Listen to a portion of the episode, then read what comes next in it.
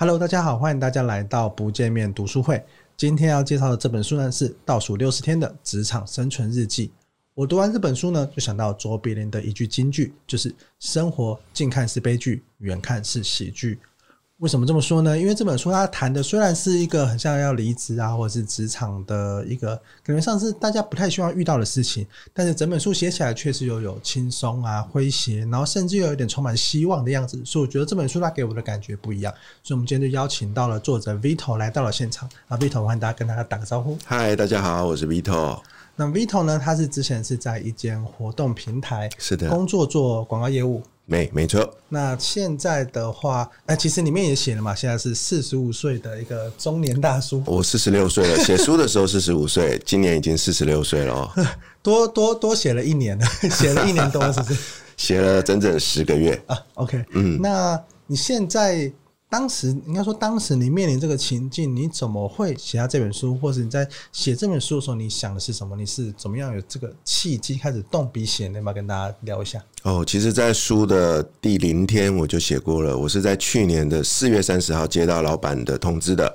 然后呢，失眠了一个晚上之后，五月一号是劳动节嘛？嗯，劳动节我们放下，那我就开始在想，我接下来要怎么办？嗯，那其实心里面有很大的压力。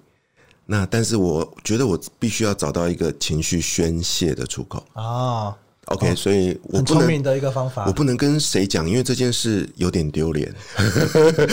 我我决定不跟身边的任何人讲。当然，我有跟我太太讲了。那但是我跟我太太讲也是在两天之后才讲的。嗯，然后我那时候就做了一个决定，我想要呃开个粉丝团，然后呢呃用匿名的方式记录下我接下来发生的事。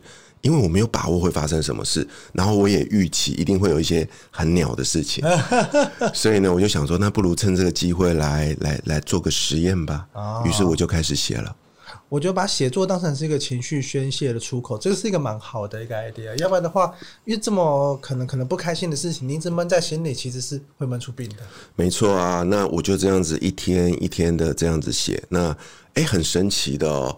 因为不瞒大家说，我从小到大没写过一天的日记。哦，真的假的？真的，我的老师啊，从小到大都知道，老师都会说我们要培养一些生活的好习惯，对不对？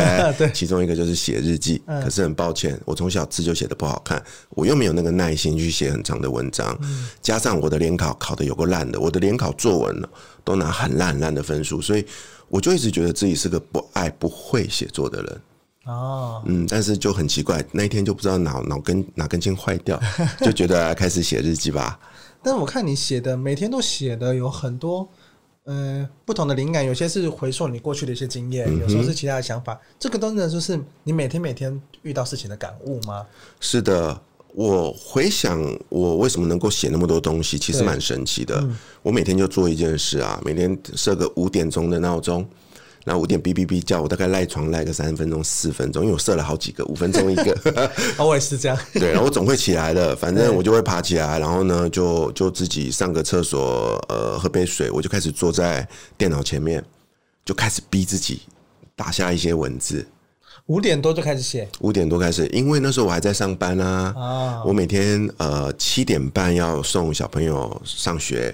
OK。然后呢，送他回来之后呢，就要准备出门上班，所以我整天呢、啊、就只有早上五点到七点半的这个时段，我可以拿来写作。那你晚上几点睡觉？你知道上班很忙的，每次常常回到家可能就是七点、八点甚至九点。那你也知道的，经过了一天的鸟事，回家脑浆都已经干了，怎么可能写得出来呢？哦，反而是早上的时候你比较情绪比较。清澈，或者是思绪比较清楚的时候，比较可以写。没有错，那时候才是唯一没有在烦恼那么多有的没有的时间。你上班前不会很焦虑吗？会会，我感觉有些同事上班前会觉得说：“哎、欸，我今天要做什么事情？”我是一个紧张的状态。呃，以前会，以前我每天都不想上班，这样说好像怪怪的。可以理解，可以理解了，可以理解。但是自从开始写文章之后，反而变成有点期待每天早上那一段时光，因为那是一个承诺。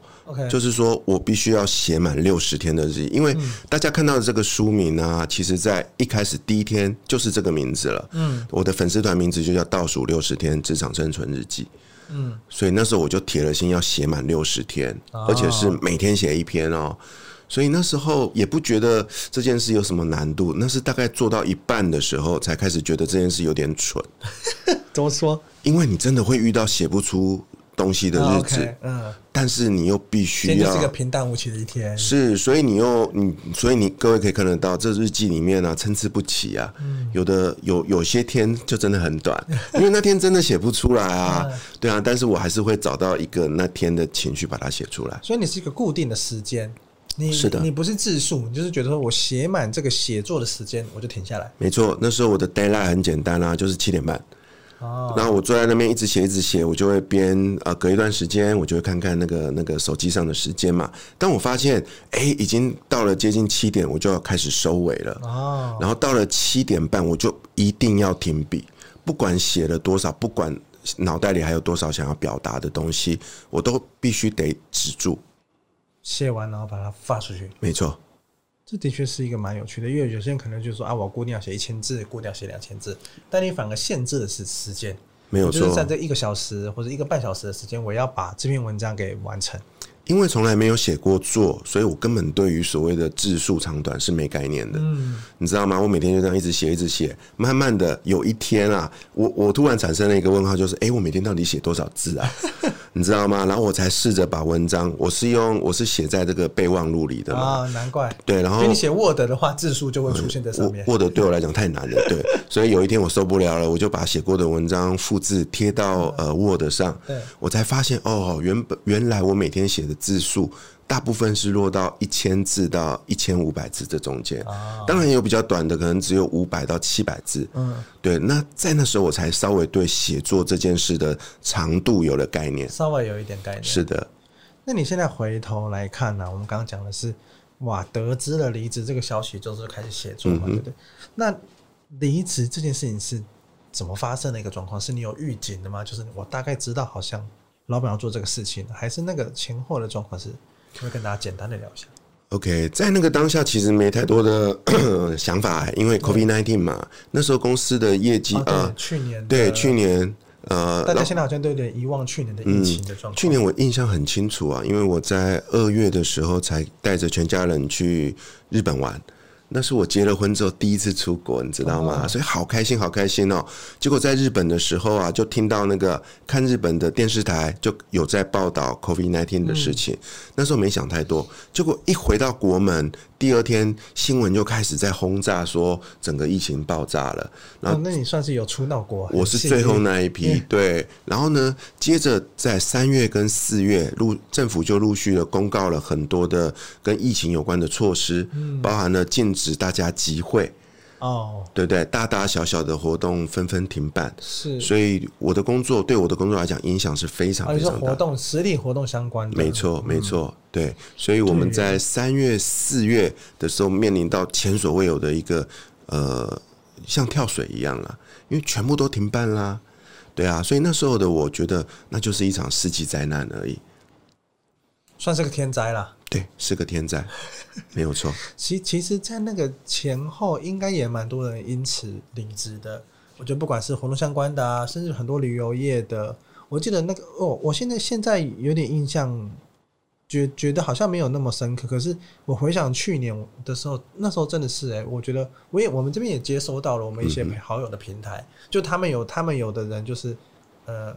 想要放无哎，那时候被放无薪假，无薪假，但他们也有想要找地方工作打工一点薪水，然后就有一些接洽了，我们就有帮忙。哎、欸，有一些媒合，我这边可能需要一些什么样的能力，你要不要来来来试试看？那时候就有遇到遇遇到这个状况，然后也有的朋友他是跨国公司，他就必须要去解雇别的国家的的的同事。对，没错，第一波受到影响的毫无疑问是旅游业相关，嗯、在那一段时间，那所有在旅游业的好朋友。包含了我自己身边有一些比较尊敬的长辈，他们真的是遭受了天大的冲击，你知道吗？他们在过去十年、二十年，甚至一辈子所投入的这个心血，真的瞬间归零呢！哇，那是第一波。那第二波呢，就是活动相关的。那活动相关延伸的就有广告。我印象很深的一件事情是，我在四月份的时候，有一天坐捷运，台北的捷运哦。我不知道大家有没有印象，捷运车厢里面会有很多的广告。对对对对对，我是第一次哦，我是第一次坐捷运，发现那上面的广告都不见了。印象中不可能啊！嗯、那坦白说，我也我也没想过那个是个广告版位。但是那是我第一次看到上面秀出来说：“哎、欸，你要买广告吗？请打电话打几号。啊”全部变成广那个媒体公司的广告，没有错，因为全部撤掉啦。因为在那个那个时那个节骨眼，没有任何人会投广告预算去执行一个不会发生的事情。对，而且那而且长达几乎是将近一年的时间，到最最近有感觉上比较复苏一点点，但是就是。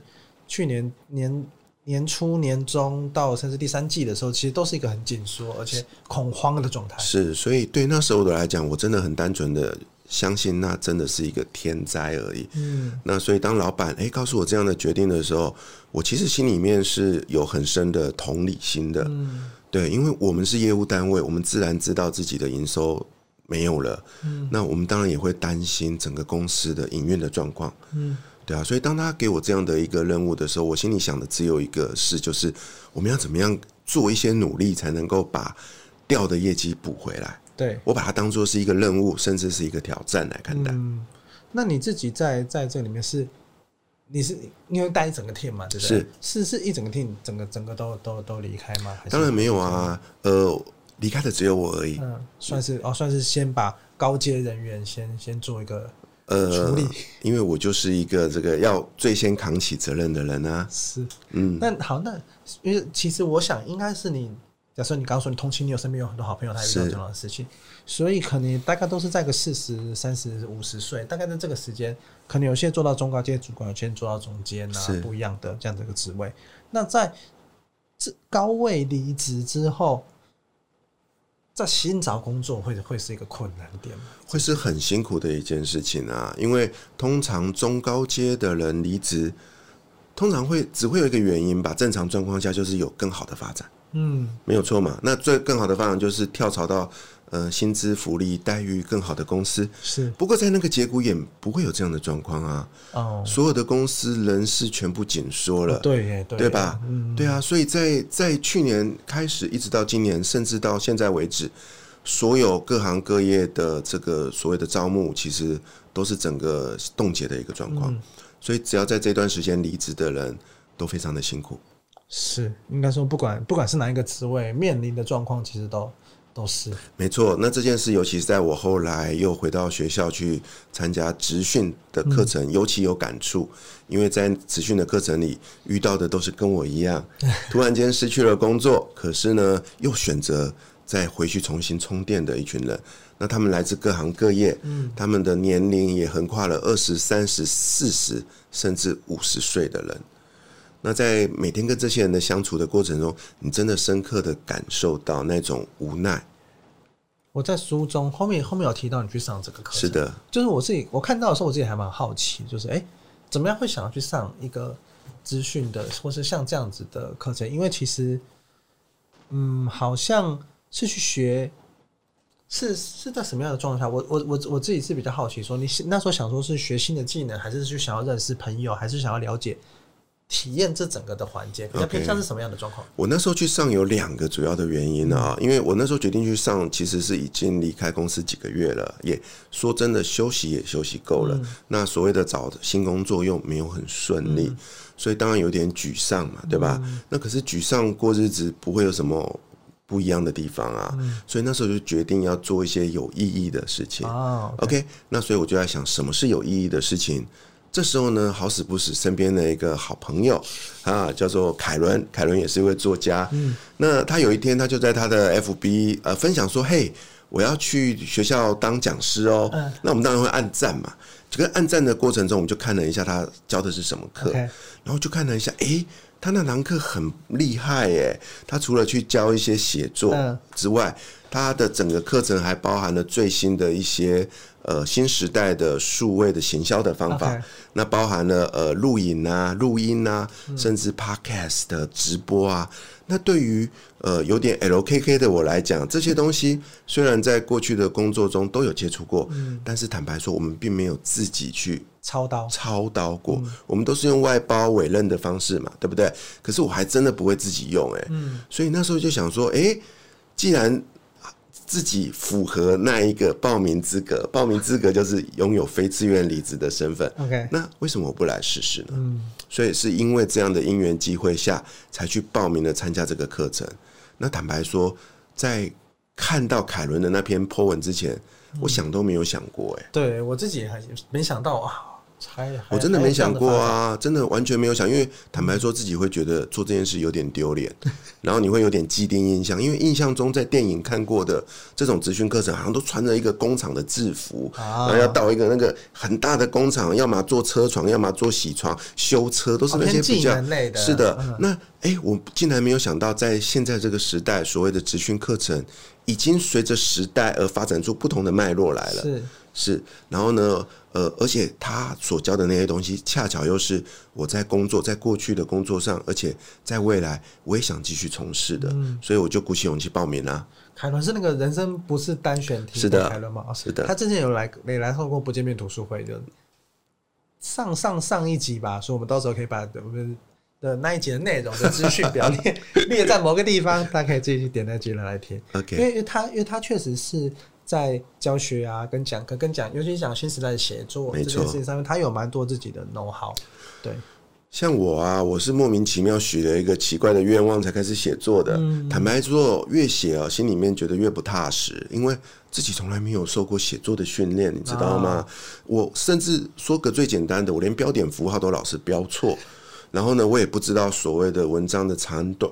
还有起承转合，甚至一些最基本的这个技巧，我完全就没有啊！所以大家可以看到，我都自称为我就是一个写日记的作家，对吧？因为我实在想不出我写的东西属于哪一类型的文章，那它就是我每天发生的事，所以我才帮他想到了，哎，那就是个日记吧。是。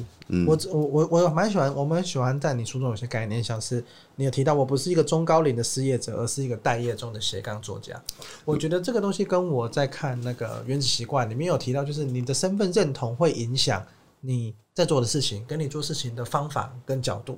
像是啊，假设你今天把自己定义一个失业者啊，你可能就会每天很焦虑，因为失业就是哇，我要赶快想办法找到一个工作。嗯，对我就是一或者或者是很多人会假装自己不是电影，或者是有些地方演就是。每天还假装自己工作，然后出门，然后可能四处不知道去哪里，会有会有这样子的焦虑跟行为。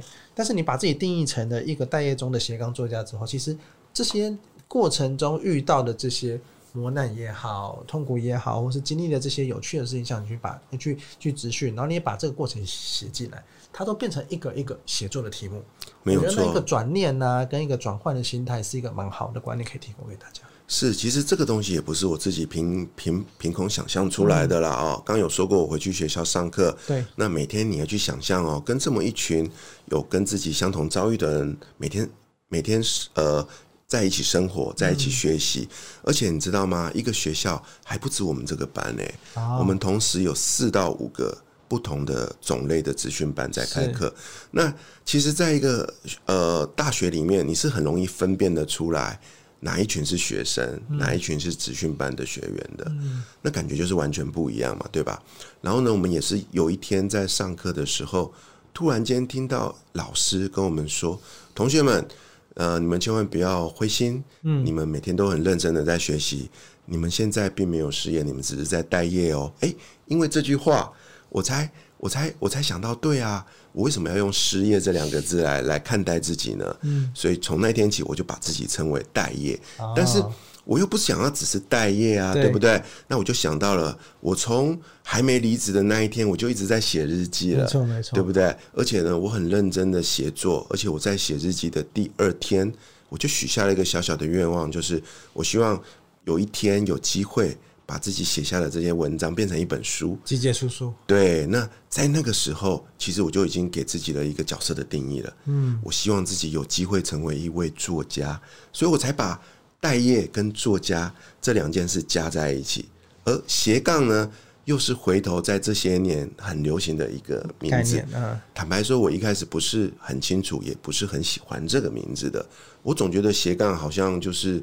呃，就是做乱七八糟的事情，但是我后来发现不对，在这个年代，其实每个人都应该要拥有所谓的第二专长，嗯，对不对？所以呢，我就把第二专长呢理解成斜杠哦。所以其实，在过去这一段离开前公司的岁月中，我在做的一个努力跟学习，就是让自己重新拥有一个新的第二专长。而这个第二专长对我来讲，就是写作。我我我自己觉得哇，这个转念很好，但是以实际去深想啊，你会觉得说，嗯，其实蛮困难的，因为毕竟在在中年事业算是一个算是一个可能是一个很大的门槛，或是一个没有那么开心的事情。你有真正觉得很难过、很沮丧的时候吗？当然有啊，尤其是在一开始，在一开始正式离开公司的那一段时间。那段时间是完全脱离，就是就不是告知，是完全脱离公司的。就是在七月一号，我是七月一号正式离开公司的。嗯、在七月一号到大概是整个呃整个七月跟八月吧，对我来讲是最难熬的时候，因为那就像是你从一个呃有惯性的一一一个列车上突然跳了下来，嗯、你突然没有了前进的速度。哦，你在原地，你你在等待，可能是下下一台经过的交通工具，你要跳上去，可是你等很久，你都等不到，或者是他们开的很快，你根本跳不上去。啊，OK，那种无助的感觉，我现在其实还记得。哎，那在那段时间，我还记得我就是做充分的休息，嗯，在家没事做嘛，就睡觉，好好睡觉。那休息够了，我就呃上网看看电视。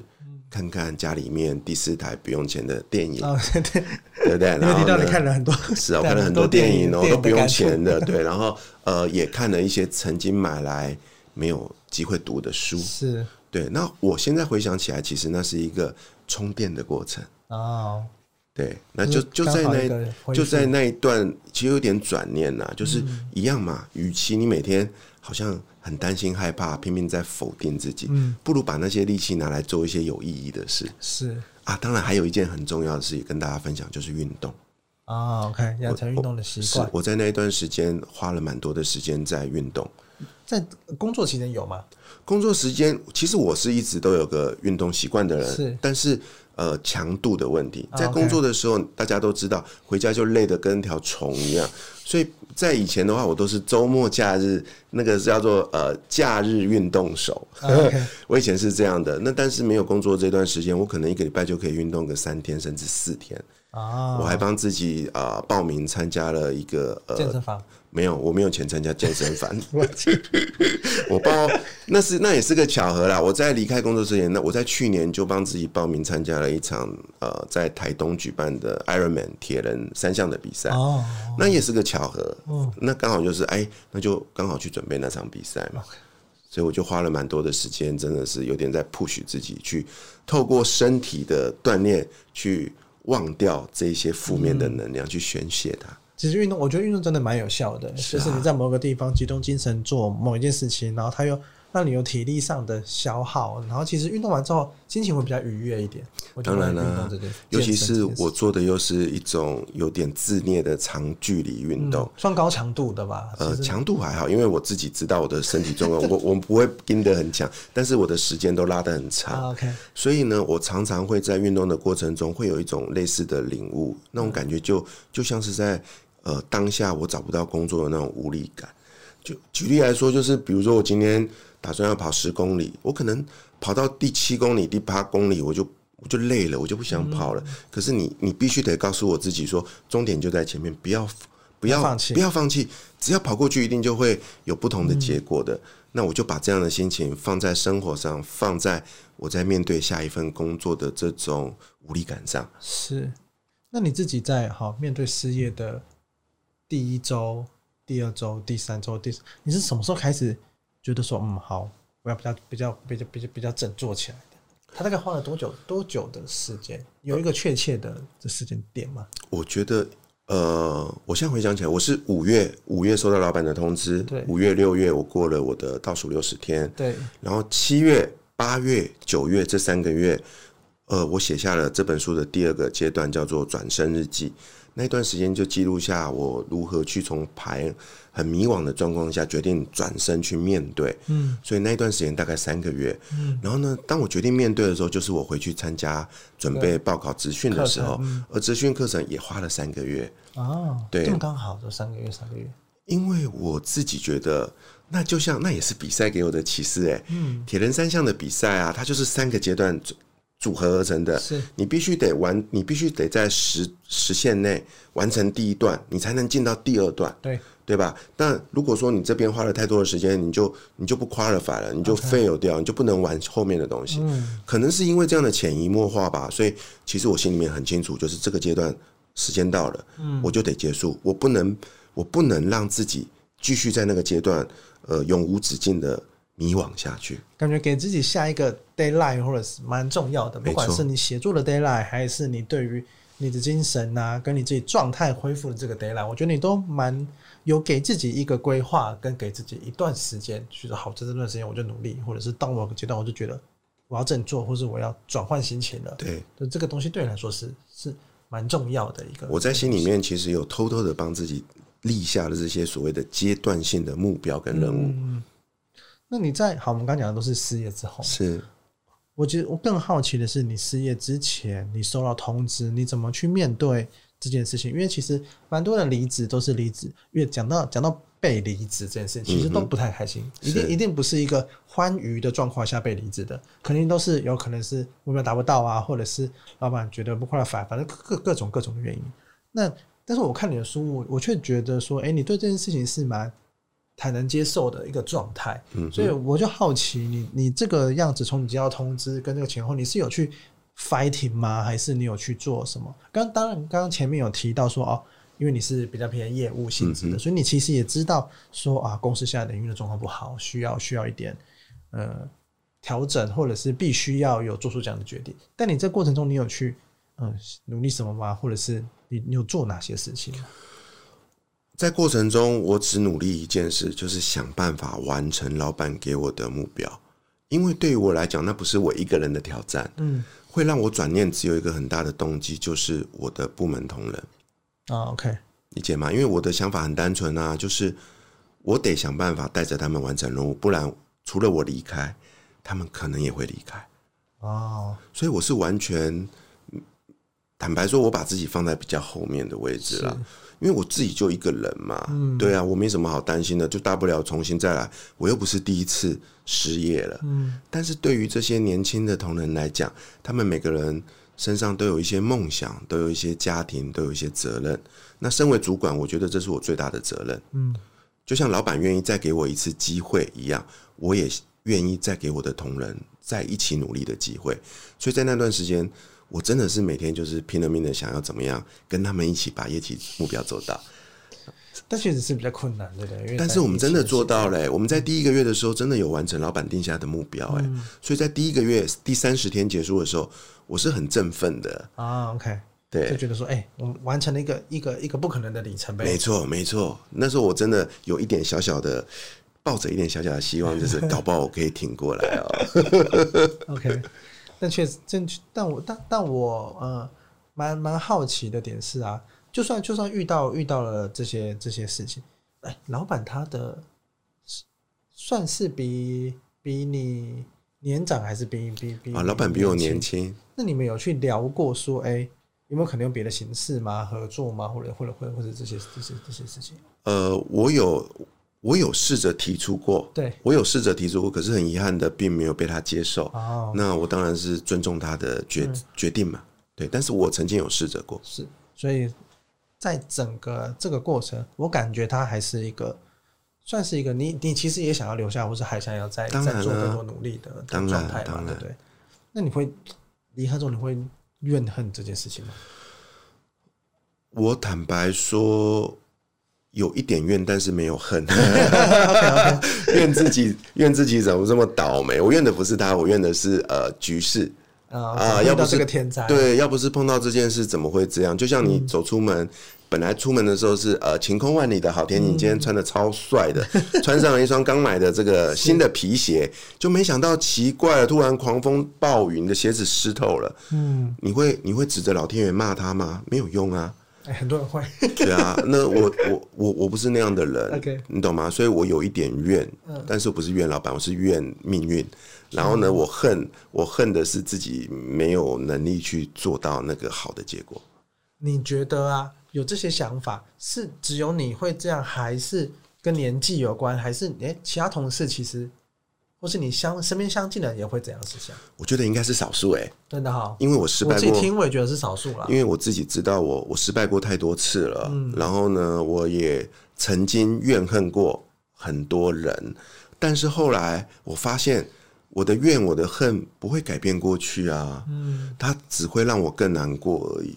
所以从那一刻起，我就告诉自己，我不要再做那样子的人了。所以或许啊，还有一件事很重要，就是我自己也曾经创业过，我也失败过，我真的能够理解老板的那种苦啊，你知道吗？所以其实这整个过程，我完全是用同理心来看待老板对我做的决策的，是是，可能是这点稍微跟人家不一样，所以。可能就做出来的反应会跟别人比较不同。的确是不，的确是不太一样。不管是呃，我我有些有些可能是碍于书没有办法写，但是私底下可能就是诶很很恨啊。可是可是我可能演讲啊，书我要表现的很正常。但是我跟你聊呃，就是因为我们之前其实就就就认识，然后聊书里面有写到我们的故事，就是你说你离开离开办公室的时候就接到。正式的通知 是啊，我觉得那也是个很戏剧化的结局诶。我我我还记得是在倒数二十五天的时候，嗯、我我开始写说，我来，我其实我我在那个阶段还是匿名在写的，嗯、所以大家会发现我书里面其实都没有出现这个正确的这个人名。我记得我是写说我到了一间很像冷冻食品加工厂的地方，拜访年轻的老板，对吧？对啊，真的就是在那一天啊，在我跟你聊得非常愉快，嗯、然后很开心的去想，哎，我们接下来可以做什么样的合作的时候，嗯、我在走下，就是推开大门走下了那个楼梯的时候，我就接到老板的讯息，哦、他就他就通知我正式邀请我离开公司，嗯、那是非常戏剧化的一个转折，真的。那那时候的我压根都没想到，今天竟然有机会坐在这里被年轻的老板访问。我也没有，我也没有想到，因为我觉得出书比我想的还来得快耶，就是写完没多久就就，我也很意外啊，就出书了。我很意外，因为我我从来不觉得我自己能够出本书。嗯，对啊，因为我说过了，我没有受过任何写字的训练。之前在这个之前都完全没有写作的的，的我只有我只有偶尔在自己的 FB 个人的粉丝团去发些短文嘛，短文你知道的这个我觉得持续写也很重要，就是你至少要有写。嗯的感觉，但是我自己知道，我真的是从第一天开始写作，才开始去练习什么叫写作这件事。长文啊，是写这些起承转合的东西。我写到现在已经十整整十个月了。我坦白说，我是大概写到第。写满了半年，我才稍微有一点开窍的。哦、所谓的开窍也不是多厉害，说白话就是感觉蛮快的。就是我，我终于有找到一些属于自己的写作的风格或者方式。那真的是过了半年之后，嗯、就像你在练习跑步一样，嗯、一开始你觉得很痛苦，因为你一直流汗，但是总有一天你会突然有一刻你会感受到那种所谓的跑步的畅快感，嗯，或者是醍醐味。我觉得写作的过程有那么一点感觉。你你刚刚有提到说你之前是有创过业，你是创什么样的一个？OK，因为我们家小时候就是做生意的，嗯、我爸爸妈妈小时候就开了一个小小的早餐店，嗯、所以我从小就在店里帮忙，哦、所以我一直很喜欢那种小小店的氛围。OK，, okay 那那时候呢，我离开了工作了十年的电子产业之后，我想要创业，可是坦白说我没有没有没有什么本钱。所以呢，后来我就决定跟一个好朋友一起合作创业。那我们选择开了一间小小的餐厅啊，对，所以我的创业是一间小小的餐厅。餐厅的话，那后来是为什么收起来？啊，呃，一样，就怪年轻不懂事。很久很久之前的事情，呃，大概十年前吧。对，很简单啊，所有书上所说的创业者会犯的错，我全部都犯了欸。这个真的会，我跟你讲，就是你书看再多哈，你遇到问题的时候，那真的就是人生是另外一个状况。我就觉得很有趣。最近就有人问我说：“哎、欸，我因为什么创业的课程，可不可以推荐？”我说：“哎、欸，那些课程上很多没用。”是啊，你真的就是要好，你可以提前做点准备，但是这很多状况都是边做边边遇到的。没有错，做中学。嗯，它是一个呃类似体验课程，对，没错没错，对不对？那我那那就像我刚刚讲嘛，就是你有这段创业的经验，所以你觉得你可以后来的工作，你就可以比较去体会老板的心情。当然，你觉得这对你有来说有帮助吗？当然有非常大的帮助哦。嗯、在我这个创业失败又决定重新回到职场上班，在几次的转换过程中，我发现我都可以很快的取得。老板的信任，嗯，哦，可能是有同理心吧。哦 okay、他可能会觉得，哎、欸，我跟其他一般同事有点不一样，理解的程度不一样。没错，就简单的说，他说的是一样话，一样的话，别、嗯、人可能理解五分、六分、七分，那我可能接近十分，哦、甚至还可以多给他一点回馈建议。嗯、是，那因为这样的原因，我呃，在后来的几次职场的发展，我自己觉得都还蛮顺利的。对，那你自己会觉得说，哎、欸，像是我有听到有些说法是说，哎、欸。你请创有创业经验的人来，他可能做一做之后，他想到其他 idea，哎、欸，他要去创业。就是有人会.有人会是像，哎、欸，以以我来说好了，我自己可能非常难再回去上班，嗯、因为我就啊，我有出来创业之后，我可能有遇到很多机会，我就我有好多想法想要去去实现，然后终于可以有可以实现的，不管说能力也好，或是机遇也好，我可能比较难再回到上班的状态。那你自己是怎么样想这件事情？我自己是这么觉得的、嗯、哦。曾经创业的人呢，呃，后来你可以把它分成两种类型。OK，一种呢，就像我一样，天生的创业者，他们不畏艰难，这辈子就是注定走在创业的路上。那这个世界就因为这群人改变，我很佩服。另外一群人就是像我这种人，我们天生就不是个注定的创业者。哦、怎么说？很简单啦、啊，我们并没有创业者应该具备的热情、天赋以及那一份理念。哦，所以对我来说，我重新回到职场去上班，我从来没有想过想要重新创业，因为创业其实是件非常艰苦的事情，你知道吗？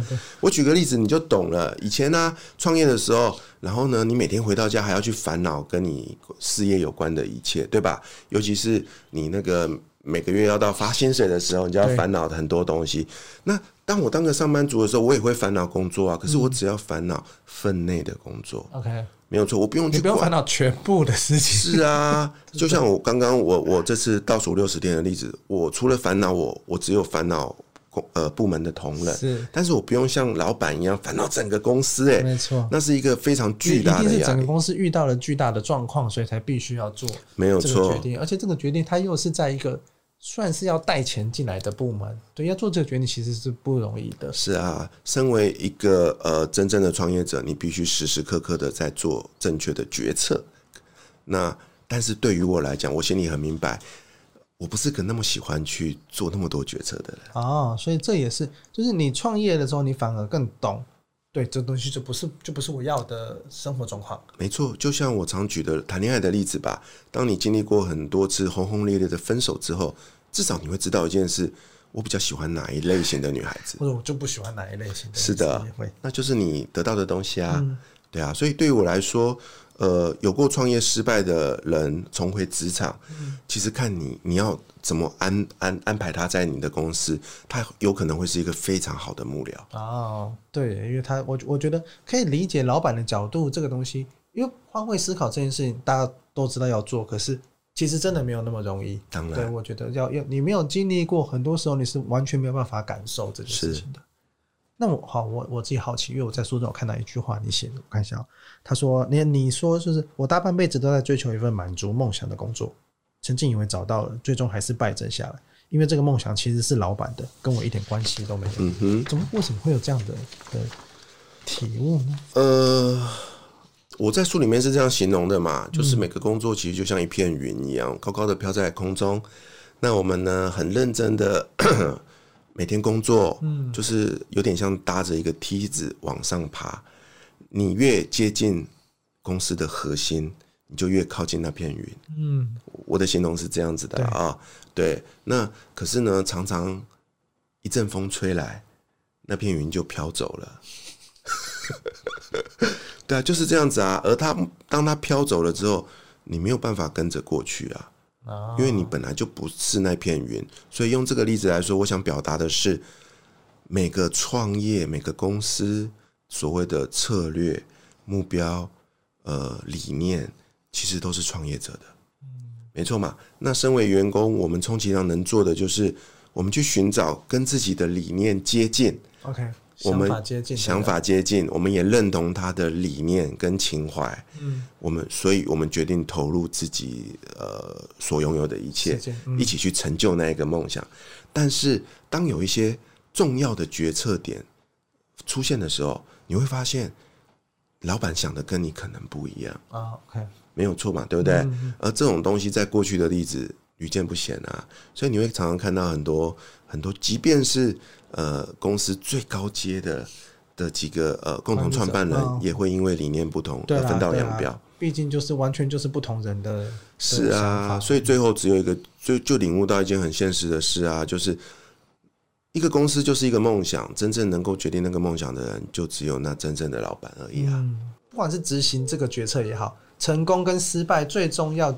承担责任真的就是只有只有只有那个人，所以我觉得合情合理啊。嗯，他有做决策的权利，但是他也得付出完全的代价。没错。那反关于我们，我们只是去那边打工的人，当然我们会就我们的专业立场跟他互动，回馈给他建议，但是我们没办法坚持到最后一步，因为我们没有资格去做最后的责任，负那个责任啊。嗯，这个这个我自己我自己听了也觉得说，嗯。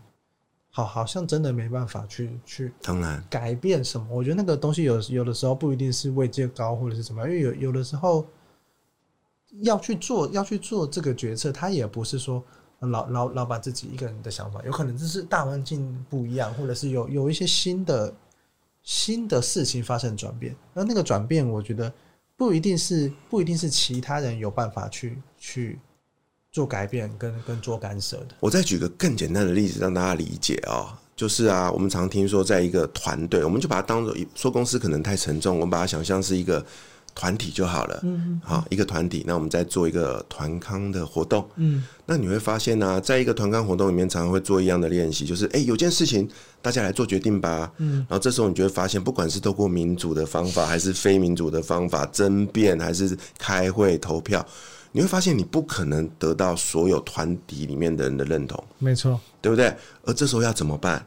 那就会陷入到没办法做决定、没办法往前走的状况。这时候，团队里面就必须有一个所谓的领导者跳出来，而这个领导者呢，在所谓的企业里面就是老板了。嗯，当他跳出来，他在做决定的同时，他也是许下了一个承诺，就是我要对我的这个决定做完全的负责任。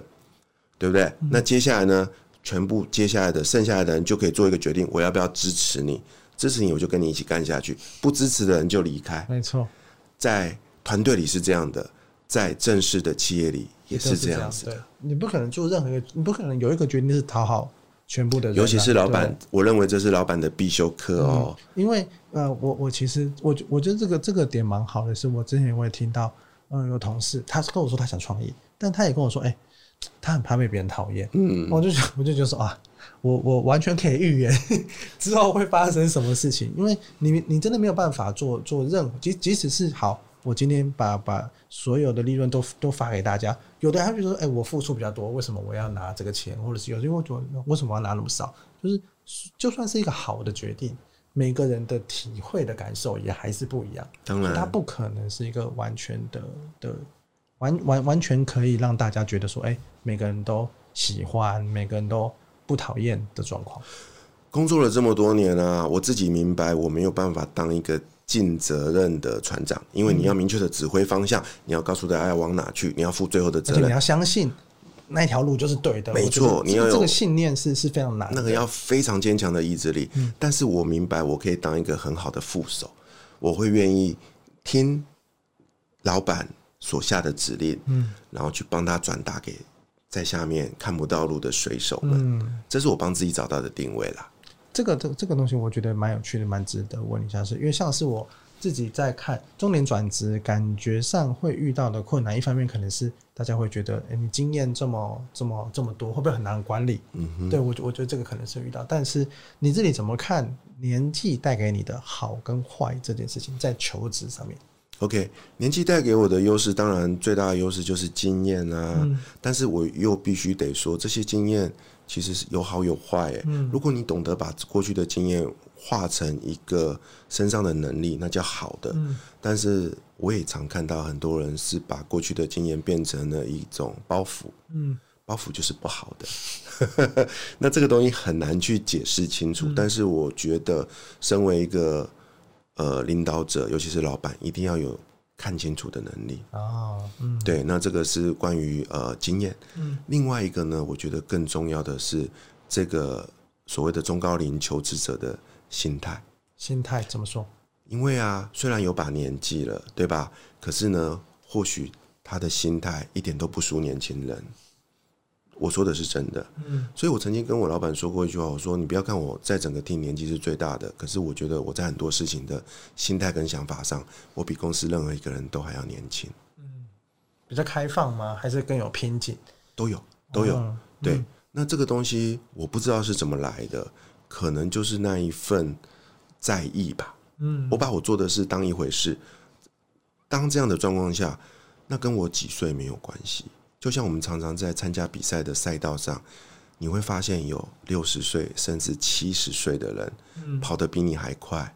你说他们是外星人吗？绝对不是，他们只是比你更享受这一场比赛的过程，他们只是比你花了更多你看不到的力气在锻炼自己而已。是，我觉得在职场上也是这样哦，所以千万不要瞧不起中高龄的求职者。我觉得，我觉得一方面大家不要瞧不起，这可能是一个好的呼吁。我觉得更多的是，可能买这本书或是喜欢这个议题的人，可能你也不要瞧不起自己。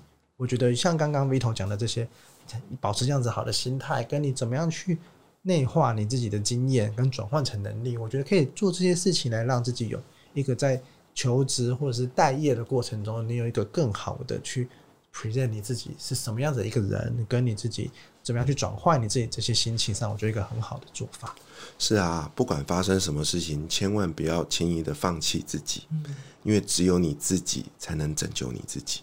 好，那你最后呢？我们最后跟大家聊一下，那你之后有没有什么活动，或是你想要怎么样合作，或者这本书之后还有哪些宣传呢？这本书其实对我来讲，它就是一个我自己给自己设定的一个小小目标吧。嗯，对啊，那我很高兴我做到了。嗯，那我的下一个目标呢，就是赶紧回到职场上来。嗯，所以我这段时间就是比较密集的在跟愿意给我机会谈的老板呃面谈。嗯，那那但是我觉得呃到目前为止我还没有找到一个很明确的方向，嗯，可能可能我会试着朝向。所谓的呃多工的角色去做。啊，对，那坦白说，我没有想过，就像我没有想过出这本书一样，这也是最后要跟大家分享的，就是我们常常会觉得自己应该怎么样做，照着计划去做，可是计划永远赶不上变化。我目前面临到的变化就是，我可能找不到一份朝九晚五的这种高大上的工作了，因为我刚刚说过了。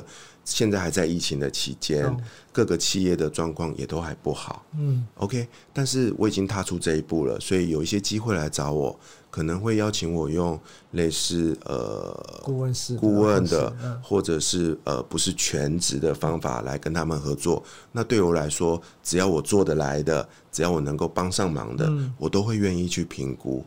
那至于说，哎，将来会不会有一些类似课程或者讲座的分享呢？我相信会有机会的。虽然我也没想过这件事情，但是一样，哎，有人跟我提这件事的时候，我就会思考我自己是不是能够做好这件事。